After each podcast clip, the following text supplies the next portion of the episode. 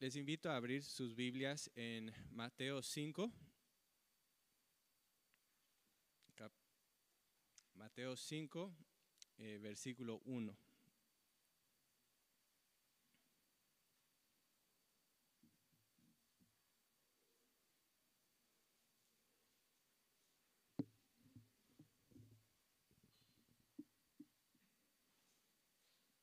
Y, y dice así. Cuando Jesús vio a las multitudes, subió al monte, y después de sentarse, sus discípulos se acercaron a él, y abriendo su boca les enseñaba diciendo, Bienaventurados los pobres en espíritu, pues de ellos es el reino de los cielos. Bienaventurados los que lloran, pues ellos serán consolados. Bienaventurados los humildes, pues ellos heredarán la tierra. Bienaventurados los que tienen hambre y sed de justicia, pues ellos serán saciados. Bienaventurados los misericordiosos, pues ellos recibirán misericordia. Bienaventurados los de limpio corazón, pues ellos verán a Dios. Bienaventurados los que procuran la paz, pues ellos serán llamados hijos de Dios. Bienaventurados aquellos que han sido perseguidos por causa de la justicia pues de ellos es el reino de los cielos. Bienaventurados serán cuando los insulten y persigan y digan todo género de mal contra ustedes falsamente por causa de mí. Regocíjense y alégrense, porque la recompensa de ustedes en los cielos es grande, porque así persiguieron a los profetas que fueron antes de ustedes. Vamos a orar. Padre amado, oramos. Eh, nuestra oración esta mañana es la, misma que la oración de, de, muchos hombres en el pasado que oraban, que nos enseñes lo que no sabemos, que nos des lo que no tenemos y que nos hagas lo que no somos. Esa es nuestra oración, Padre, que, que tu palabra hable poderosamente a nuestras vidas esta mañana. En el nombre de Jesús. Amén. Bueno, hemos llegado en, nuestro estudio de Mateo a una de las porciones más conocidas, más queridas y al mismo tiempo más malentendidas de toda la Biblia.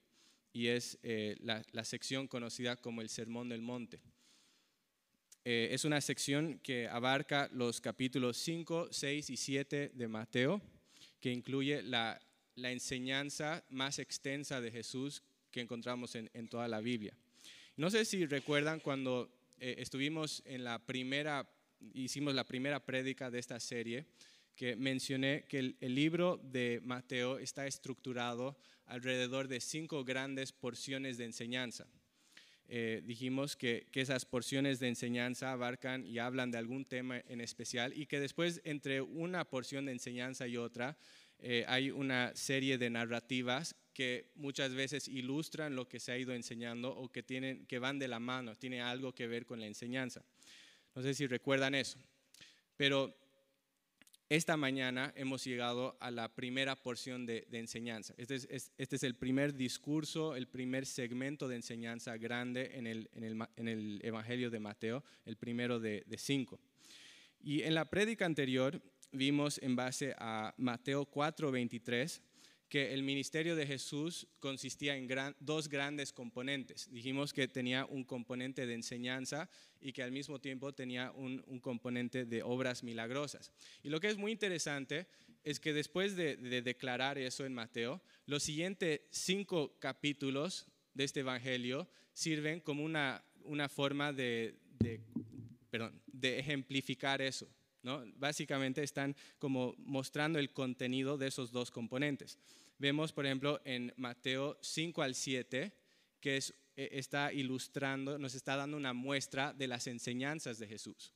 Y después, en los capítulos 8 y 9, nos está, dando un ejemplo de sus obras milagrosas. Entonces es, fascinante ver eso, porque básicamente significa que ese primer par de discursos y de narrativas sirven para ampliar o para eh, ejemplificar esos dos componentes fundamentales del ministerio de Jesús, su, enseñanza y sus obras milagrosas. Es decir, que estos cinco capítulos van a servir para darle un poco más de, contenido, para que podamos ver ilustrado lo que se ha dicho en Mateo 4, 23 y después en Mateo 9, 35. Son dos versículos que básicamente dicen lo mismo y que encierran toda esa sección de, eh, Mateo. ¿no?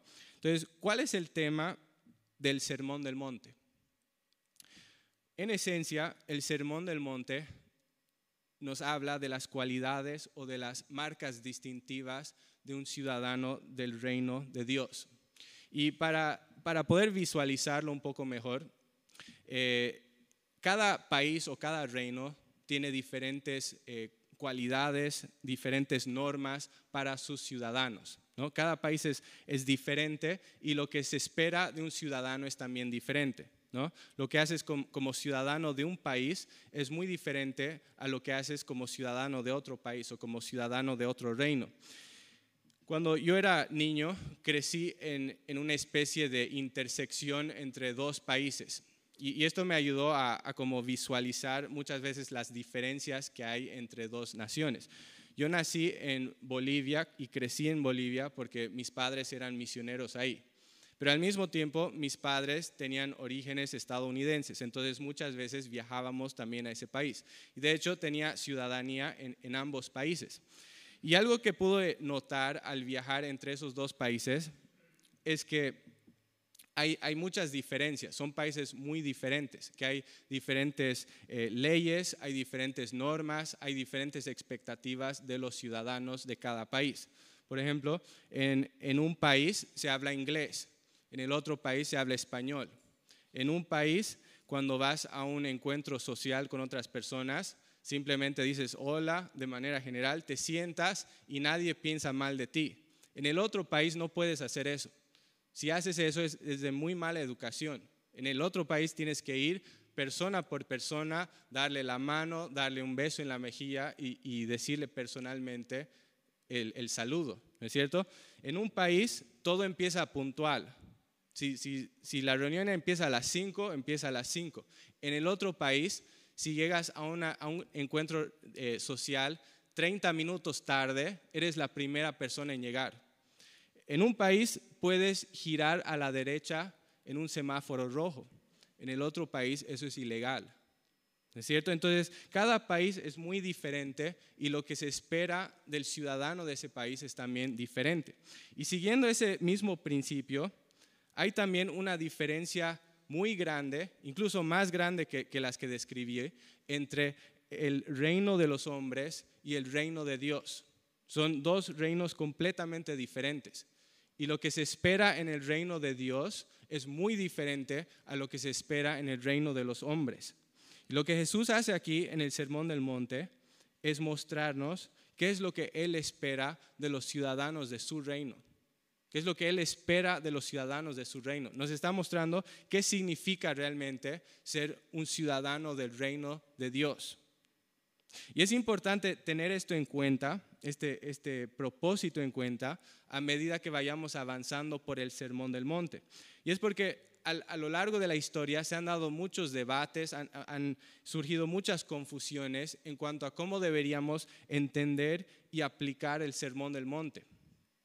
A un lado hay personas que ven el sermón del monte como un estándar moral inalcanzable, como algo que está ahí, que es completamente inalcanzable, que no hay forma de, poder poner esto en práctica y por lo tanto no tiene ningún beneficio práctico, ninguna, utilidad práctica en la vida del cristiano. El único propósito es mostrarnos la profundidad de nuestro pecado para que podamos correr a Cristo para salvación. Pero en lo práctico no tiene ningún propósito. Y después al otro lado están personas que ven el Sermón del Monte como una, una norma ética universalmente evidente y aceptada, como algo que es fácil de cumplir, que es fácil de seguir y que es común a todas las religiones y a todos los sistemas de creencia en el mundo. Pero lo que tenemos que entender es que ninguno, ninguna de, esas dos, de esos dos extremos realmente hace justicia al, al contexto y al contenido eh, que encontramos aquí en el Sermón del Monte. Y al pensar un poco en esto, encontré mucha ayuda en las palabras de John Stott, quien, hablando de estas dos posturas incorrectas que acabo de, de describir, escribe lo siguiente. Dice, la verdad no se encuentra en ninguna de estas dos posiciones extremas, porque las normas del sermón no son fácilmente alcanzables por todos los hombres, ni completamente inalcanzables para todo hombre. Ponerlas fuera del alcance de cualquier persona es ignorar el propósito del sermón de Cristo. Por otro lado, ponerlas dentro del alcance de todos es ignorar la realidad del pecado del hombre. Las normas del sermón son alcanzables sin duda, pero solo para aquellos que han experimentado el nuevo nacimiento que Jesús le dijo a Nicodemo era la condición indispensable para ver y entrar en el reino de Dios. Solamente aquellos que han nacido de nuevo tienen el poder para vivir vidas aprobadas por Cristo. Y eso es muy importante. ¿Entendiste lo que, John Stott está diciendo ahí? Es muy importante que entendamos esto. Porque si no lo tenemos en claro, si no lo tenemos en cuenta, podemos muy fácilmente convertir el sermón del monte en algo que no es. Podemos muy fácilmente, por un lado, convertir el sermón del monte en una montaña que necesitamos escalar para ganarnos la salvación. Y por otro lado, podemos cometer el error de convertir el sermón del monte en una irrelevancia teológica que podemos ignorar por completo porque Cristo ya nos ha liberado de sus demandas. Y lo que el Evangelio hace es protegernos de ambos errores. El Evangelio nos protege de ambos errores porque nos muestra, por un lado, que debido a nuestro pecado no somos capaces en nosotros mismos de vivir y de cumplir las altas demandas del Sermón del Monte, que, que hemos fallado y que por lo tanto necesitamos un Salvador que nos, que, nos salve de nuestro propio fracaso. Pero al mismo tiempo, el Evangelio nos muestra que la salvación que Cristo trajo es tan grande, es tan poderosa, que no solamente nos salva del castigo del pecado, sino que incluso nos salva de una vana manera de vivir. Que Cristo al salvarnos nos da un nuevo corazón y nos da un nuevo poder para que podamos vivir en novedad de vida. Y por lo tanto es muy importante entender esto. Como decían eh, eh, los puritanos y los reformadores, la ley nos envía a Cristo para ser justificados y Cristo nos envía de regreso a la ley para ser santificados en el poder del Espíritu Santo. Y esa es la esencia del, sermón del monte. Es, es aquella norma de vida que nos muestra qué significa ser un ciudadano del reino de Dios. Es la, e, e, el, el elemento distintivo que nos diferencia de una persona que no conoce a Cristo. Es, es, la esencia de lo que Cristo quiere cultivar en nuestras vidas. Para decirlo de otra forma, el sermón del monte es el estándar perfecto del carácter cristiano es la, meta a la cual cada uno de nosotros deberíamos aspirar si somos creyentes.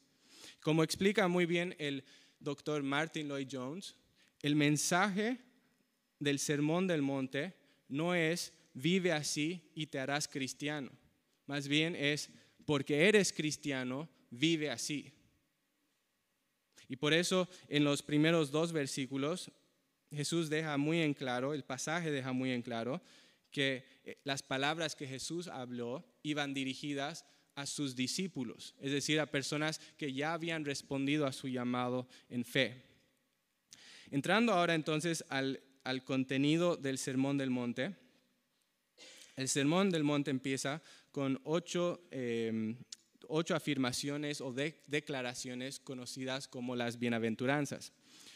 Y estas ocho afirmaciones conocidas como las bienaventuranzas son afirmaciones que en conjunto nos pintan un cuadro del carácter cristiano, del, carácter que debe definir la vida de cada ciudadano del reino de Dios. Si se fijan, Cada una de estas bienaventuranzas sigue un patrón muy similar. Primeramente nos dan una declaración del estado bendito de la persona que, posee determinada cualidad y después a continuación nos da la razón de por qué esa persona es bendita.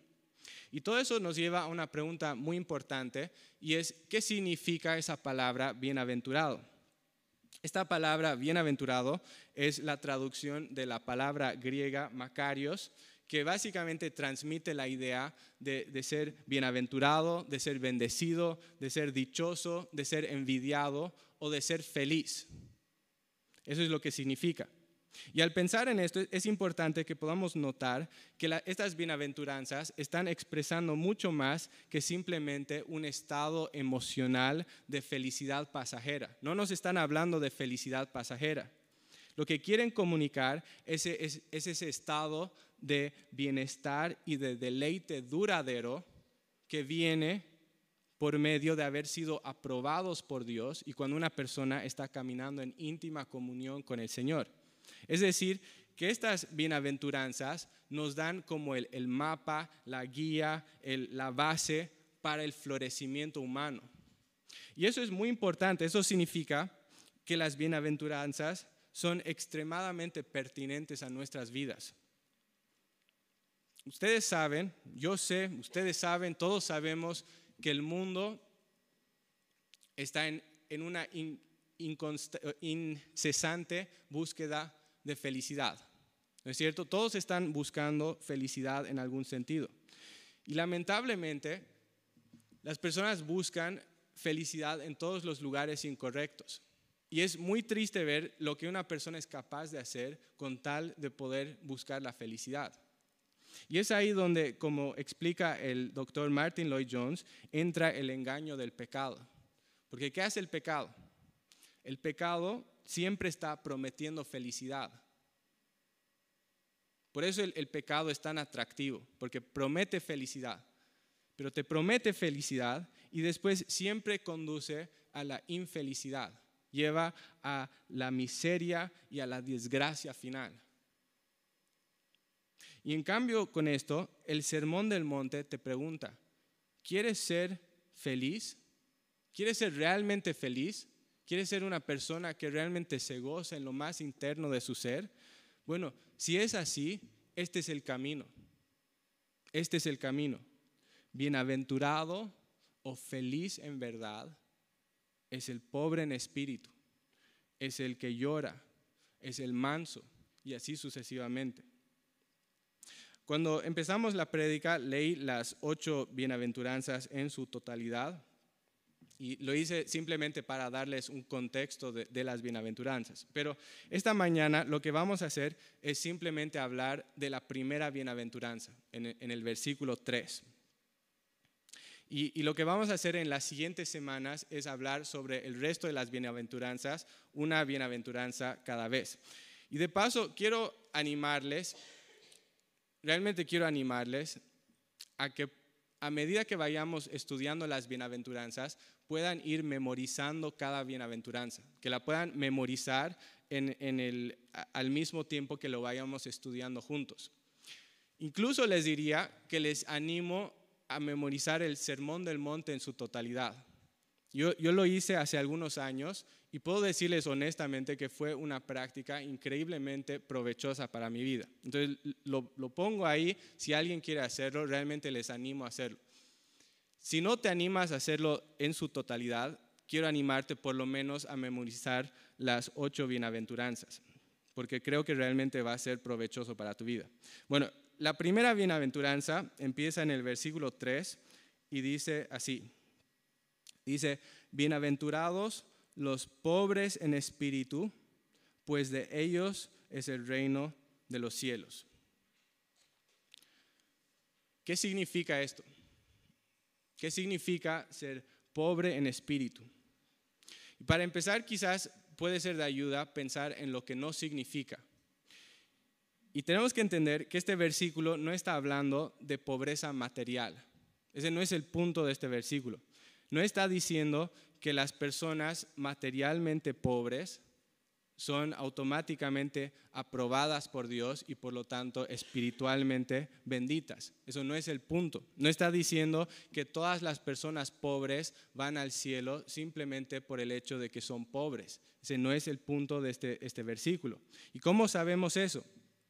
Lo sabemos por varias razones. En primer lugar, fíjense qué es lo que dice el versículo. El, el versículo especifica que no está hablando de algo material, sino que está hablando de otra cosa, que está hablando de una realidad espiritual. Miren lo que dice. ¿Qué dice el versículo? ¿Dice simplemente bienaventurados los pobres? No, ¿no es cierto? ¿Qué dice? Dice bienaventurados los pobres en espíritu, en espíritu. Está, dando una descripción de aquello de lo cual está hablando. Por lo tanto, queda muy claro con esto que no está hablando simplemente de una condición física, sino que está hablando de una realidad espiritual. Pero además de eso, en segundo lugar, sabemos que no está hablando de, la pobreza física, porque en ninguna parte de la Biblia se nos dice que la pobreza física es un requisito para la salvación o que eh, la riqueza de alguna manera impide a una persona de ser parte del reino de Dios.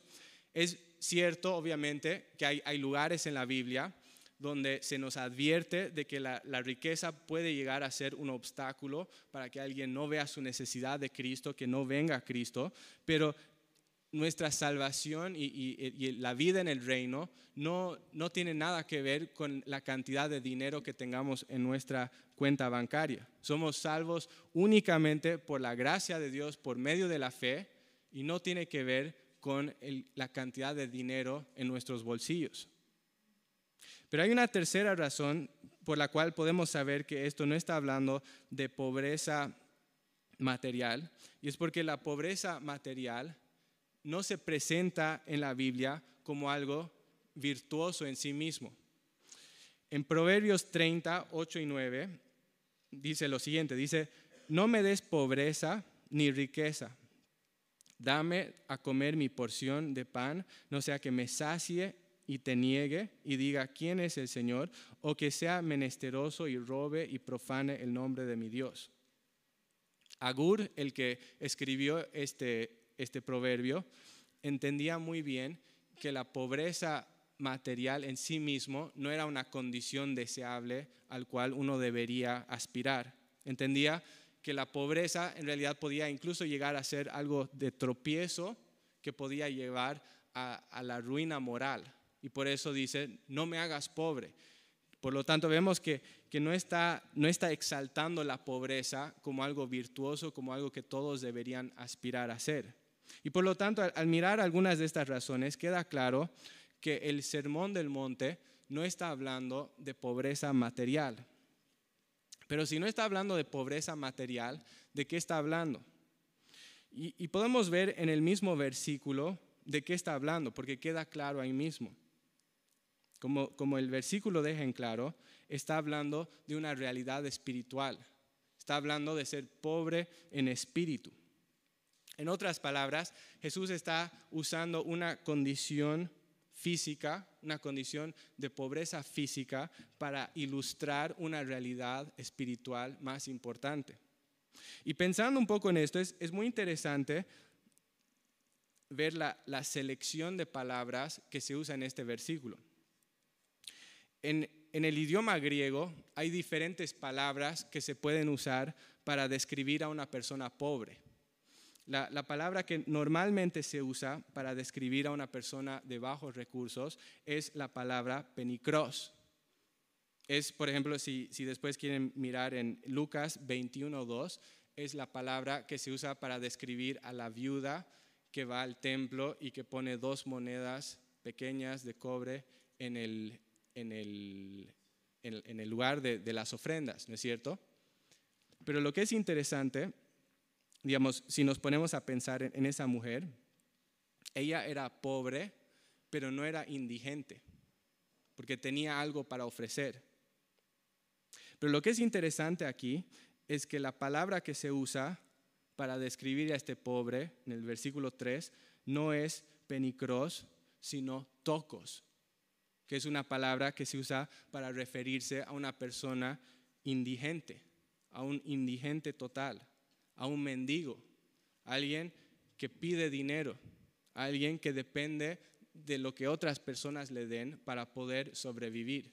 Esa es, la palabra que se está usando aquí. Y para quizás eh, visualizarlo o, entenderlo un poco mejor, quiero que por un momento imagines que, estés, que estás en un, pobre, perdón, en un país eh, muy subdesarrollado y pobre. No vamos a imaginar que estamos en Uruguay, porque en Uruguay hay muchos programas de ayuda social para gente de, bajos recursos. Vamos a imaginar que estamos en un país muy pobre donde no se da absolutamente ningún tipo de ayuda a los pobres. ¿Ok? Ahora, imaginando que estamos en ese país, quiero que imagines que te encuentras con dos personas diferentes. En primer lugar, te encuentras con un hombre con ropa muy sucia, rota, y en su mano tiene una botella de agua y jabón. Y tú pasas al lado de él con tu coche y este hombre ofrece limpiar tu parabrisa con, con el líquido que tiene en su botella. Al ver a este hombre, ¿a qué conclusión llegarías?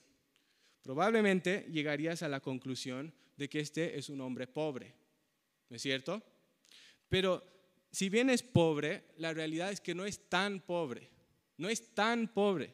Porque si bien no vive en una mansión, la realidad es que por lo menos en algún rincón de la ciudad tiene algún cuartito donde puede ir a dormir, tiene un colchón en el suelo donde puede recostar la, cabeza en la noche, gana lo suficiente para poder comer, para poder comprar un poco de comida y para poder mantenerse a sí mismo con vida.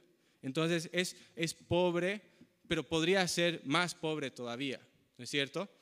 Pero ahora quiero que imaginen que siguiendo de ahí pasas un poco más y encuentras a otro pobre. Y esta vez no solo es pobre, sino que es un minusválido. Es un hombre que no puede ni siquiera pararse solo. Está tirado en el suelo, no puede hacer nada por sí mismo. Es un hombre que no tiene familia, es un hombre que que no tiene quien le ayude, es un hombre que, está viviendo en la calle. Este hombre ha sido reducido a la indigencia total. Está agachado en una esquina con la mano extendida pidiendo dinero, pidiendo que alguien le dé algo, porque no puede hacer nada más que hacer eso. Es la única forma que puede sobrevivir. Este hombre cuando llegue la noche, no va a ir a otro lado, porque no tiene a ningún otro lado a donde ir. Ese es su hogar, es en el suelo, en la intemperie, no tiene nada más. Este hombre es realmente pobre. Podríamos decir, no puede ser más pobre que eso. Y volviendo a Mateo 5.3, ¿a qué tipo de pobreza se estará refiriendo Jesús en esta primera bienaventuranza? Está hablando de la pobreza del primer hombre que no tiene muchos recursos, pero que todavía puede cuidar de sí mismo. O está hablando del, tipo de pobreza de este segundo hombre, que, es, que está totalmente desprovisto de todo. Cuando miramos las, las palabras que se usan, vemos que no se está refiriendo al primer tipo de pobreza, sino al segundo tipo de pobreza la del hombre que es completamente incapaz. Está hablando de la pobreza de ese hombre que morirá si alguien no le ayuda. De ese hombre que no puede hacer nada más que extender la mano, porque si no, va a morir de hambre ahí en esa esquina en la que se encuentra. Y lo que es interesante es que Jesús usa esa imagen de pobreza extrema para describir una cualidad espiritual que debería existir en la vida de cada creyente, de cada ciudadano de su reino. ¿Y cuál es esa cualidad que Cristo quiere producir en nuestras vidas? ¿Cuál es esa cualidad que debería caracterizar la vida de cada cristiano, de cada eh, ciudadano del reino de Dios? La cualidad que Cristo quiere producir en nosotros es que podamos reconocer nuestra completa ruina espiritual y nuestra completa necesidad de ayuda externa. Ese es el punto. Si se ponen a pensar, el segundo hombre que estuvimos describiendo, imaginando juntos, es un hombre que tiene un enfoque externo. ¿no es cierto? No está buscando dentro de sí mismo, no está buscando una solución dentro de sí mismo, porque sabe que la solución no está ahí, está mirando hacia afuera, porque sabe que la solución está fuera de él, no está en él. Y por lo tanto, lo único que le queda hacer es extender la mano y pedir ayuda de afuera. Y eso es lo que Dios quiere de nosotros en un ámbito espiritual. Quiere que podamos reconocer nuestra completa y absoluta bancarrota espiritual. Quiere que reconozcamos nuestra completa y absoluta necesidad de Cristo. Ser pobre en espíritu es reconocer que la solución a mi problema más grande no está dentro de mí. Que la solución a mi pecado no está dentro de mí. Ser pobre en espíritu es reconocer que no tengo nada. Ser pobre en espíritu es reconocer que estoy totalmente desprovisto de todo, es despojarme de toda autoconfianza, de toda autojusticia y depender únicamente de la gracia de Dios.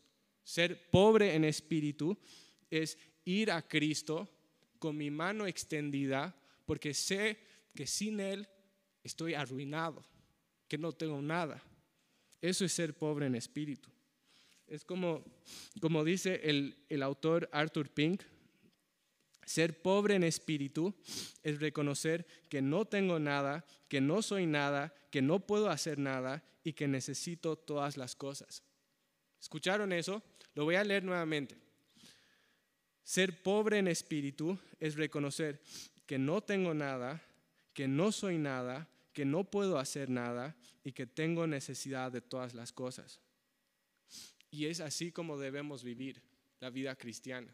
Debemos vivir como limosneros espirituales. Debemos vivir nuestras vidas cristianas constantemente buscando la ayuda de Dios, constantemente reconociendo que dependo de Cristo para todo, constantemente reconociendo mi incapacidad de resolver mis propios problemas y la capacidad de Cristo de satisfacer y de suplir cada necesidad. Es así como debemos vivir.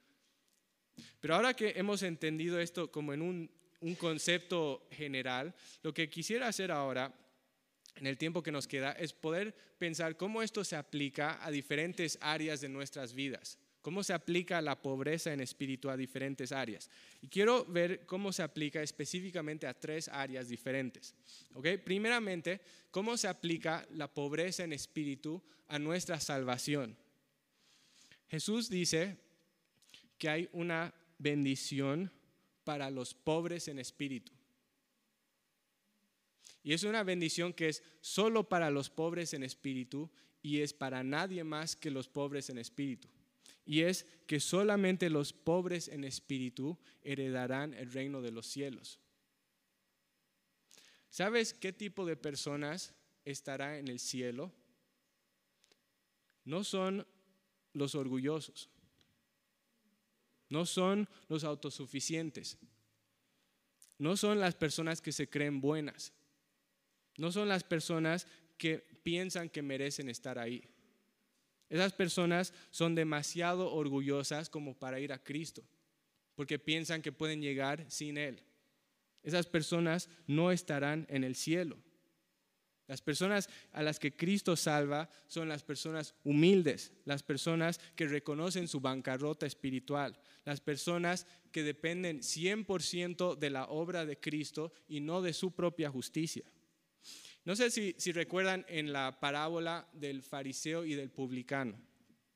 ¿Quién fue, cuál de estos hombres fue a su casa justificado?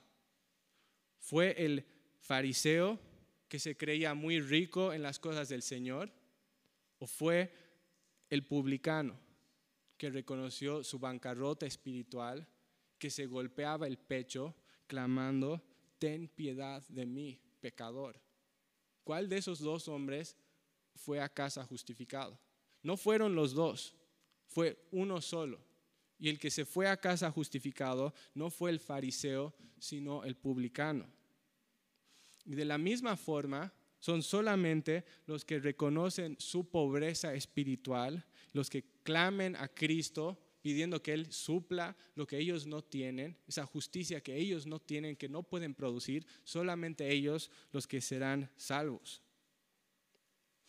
Por lo tanto, quiero preguntarte, ¿cómo está tu corazón esta mañana en ese sentido?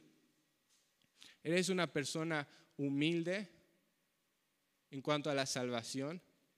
¿Eres una persona que reconoce su bancarrota espiritual? ¿Eres una persona que reconoce que no tiene nada para ofrecer a Dios? Absolutamente nada. Que no tienes ningún mérito que Dios podría mirar y decir, bueno, en base a esto te voy a salvar. Reconoces que eres ese hombre en el suelo que no tiene absolutamente nada, que lo único que puede hacer es estirar la mano y pedir que Dios te dé lo que no tienes? ¿O eres una persona orgullosa, una persona que te crees buena, una persona que piense que merece un lugar en el cielo? Es una pregunta muy importante.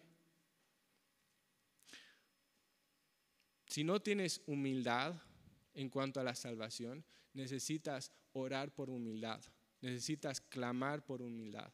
Necesitas buscar esa humildad desesperadamente. Porque al menos de que seas pobre en espíritu, no entrarás en el reino de los cielos, no verás la presencia del Señor. Una segunda área en la que necesitamos esa pobreza de espíritu es en el crecimiento espiritual o en la santificación, podríamos decir.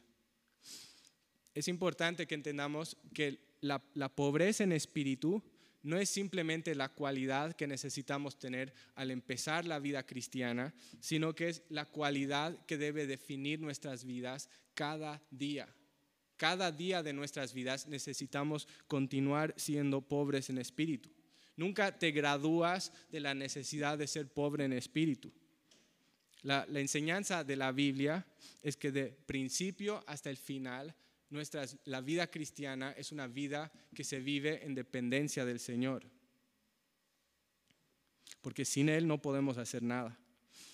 La, abuela de Angie muchas veces eh, decía, le decía a ella, que el crecimiento en la vida cristiana es contrario al crecimiento o el crecimiento físico, que son, son contrarios, ¿no?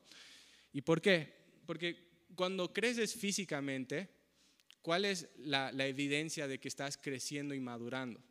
La evidencia es que cada vez te vuelves más independiente, que cada vez puedes hacer más cosas solo, que no dependes de otras personas para hacer las cosas, que no necesitas ayuda. Esa es la, la, muestra de que estás creciendo y madurando, que el niño ya no necesita que le cambien el pañal, que el niño no necesita que le agarren la mano, que puede caminar solo, que no necesita que, le pongas la comida a la boca porque ya puede hacerlo solo. Esa es la, la muestra de que estás creciendo y madurando.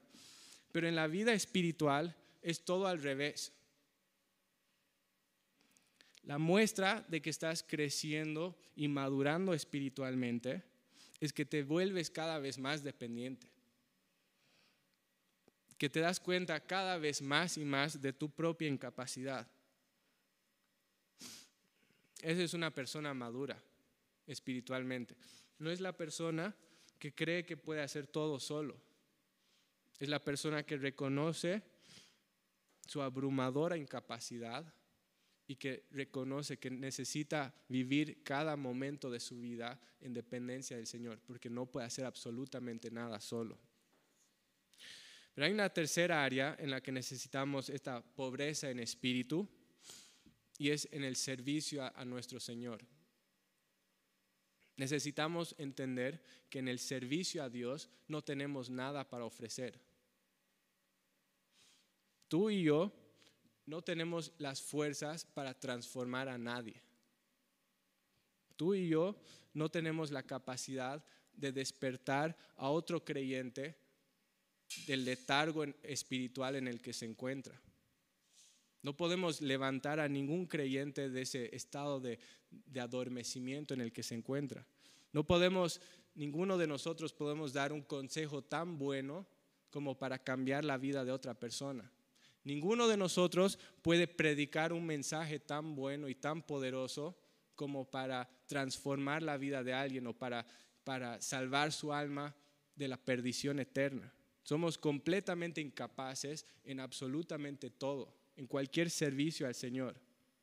Y por eso, puesto que somos tan incapaces, necesitamos hacer todo en ese espíritu de dependencia, en ese espíritu de pobreza, reconocer que yo no puedo hacer nada y que necesito de tu, gracia incluso para servirte. ¿Recuerdan la, historia de los panes y los peces? Cuando Jesús multiplicó los panes y los peces. Bueno, pensando en eso, de cierta forma, tú y yo somos tan incapaces de ofrecer algo útil en las manos del Señor, como esos cinco panes y esos dos peces eran de satisfacer una multitud de personas. Eran completamente insuficientes. Y lo que nosotros tenemos para ofrecer al Señor en el servicio es tan insuficiente con eso. Es algo que no podría hacer nada. La única esperanza, la única forma de que, Dios pueda usar lo que hacemos en su servicio es que, es que Él haga un milagro similar al que hizo ese día, que multiplique las, míseras porciones que les damos, que lo multiplique y que haga algo increíble con eso. Y por eso necesitamos entregar nuestro servicio a Él en humildad, pidiendo que Él lo multiplique. Porque si, si, si no pasa eso, si no hay un milagro, no va a pasar absolutamente nada. Necesitamos entregarlo en humildad. Y a Dios le encanta multiplicar las cosas. Le encanta hacer lo que hizo ese día con esos cinco panes y dos peces. Pero si venimos al servicio del Señor en, orgullo, si no venimos con, humildad, sino con, orgullo, pensando que nosotros somos lo máximo, pensando que nosotros vamos a hacer algo, dependiendo de nuestras propias, eh, nuestras propias obras y nuestros propios esfuerzos, no esperemos que Dios haga nada. Porque como dice la palabra, Dios resiste a los soberbios, pero da gracia a los humildes. Por tanto, cada área de nuestra vida necesita estar impregnada con esa, ese corazón, ese espíritu de pobreza espiritual. La, pobreza en espíritu es el primer paso en nuestro progreso espiritual. Más adelante iremos viendo en las siguientes bienaventuranzas que hay una especie de, secuencia lógica entre una bienaventuranza y, la siguiente, donde cada bienaventuranza depende de la anterior y conduce a la siguiente. Es como una cadena, cada una lleva a la siguiente. Pero lo que tenemos que entender es que la pobreza en espíritu es la base de todo, que todo empieza con la pobreza en espíritu. Y, en realidad es el cimiento de toda la vida cristiana. Toda la vida cristiana se basa en esto. Este es el fundamento de todo. Más adelante iremos viendo las, las otras bienaventuranzas, veremos que son bienaventurados los que lloran, que son bienaventurados los mansos, que son bienaventurados los misericordiosos, los de corazón puro y demás cosas. Pero lo que tenemos que entender es que nunca llegaremos a hacer ninguna de esas cosas si primeramente no somos pobres en espíritu. No, no avanzaremos a ningún lado espiritualmente hasta que no aceptemos esa postura de humildad, hasta que nos humillemos delante del Señor con manos extendidas, porque sabemos que no podemos nada sin Él. ¿Cuál es tu postura delante del Señor esta mañana? ¿Eres pobre en espíritu? Si la respuesta a esa pregunta es no, por lo menos deseas que sea la realidad de tu corazón.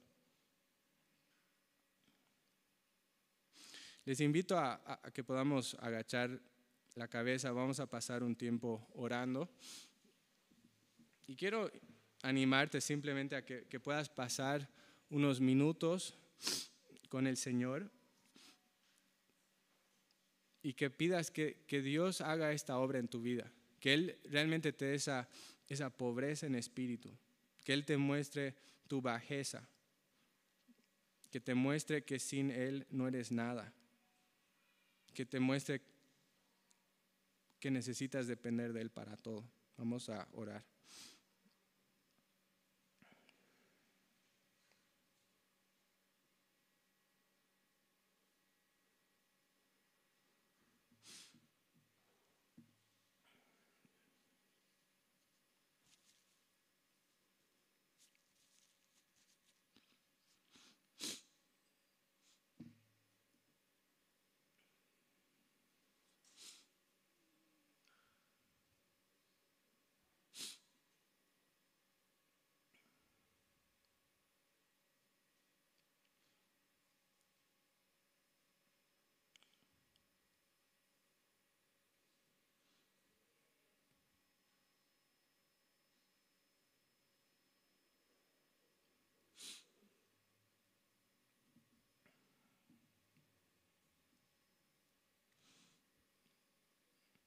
Padre amado, te damos gracias por tu palabra esta mañana, por la forma que nos habla, por la forma que nos confronta, por la manera que nos guía. Padre, nuestra oración es que realmente podamos ser pobres en espíritu, Padre. Eh, somos tentados cada día a tener una imagen de nosotros mismos que es diferente a la real, de la real, Señor, de, pensar que somos algo que no somos, de vivir con un aire de, superioridad, de autosuficiencia, de autoconfianza, cuando la realidad, Padre, es que, que no tenemos absolutamente nada de valor en nosotros mismos. Padre, oramos que, que nos abras los ojos a la realidad de lo que somos, Padre. Que como decía Arthur Pink, Señor, podamos reconocer que no soy nada, que no tengo nada, que no puedo hacer nada y que dependo de, ti para todas las cosas, Señor. Oramos eso, que, podamos darnos cuenta de la bajeza en la, que realmente estamos, Señor. Y que, que al darnos cuenta de eso no sea un motivo de desánimo, sino que más bien, Señor, sea un motivo de mucha alegría y gozo, porque sabemos que aunque nosotros somos pobres, tú eres un Dios increíblemente rico, que nos ha bendecido con toda bendición espiritual en los lugares celestiales en Cristo.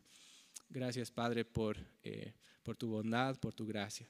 Todo esto oramos en el nombre de Jesús. Amén.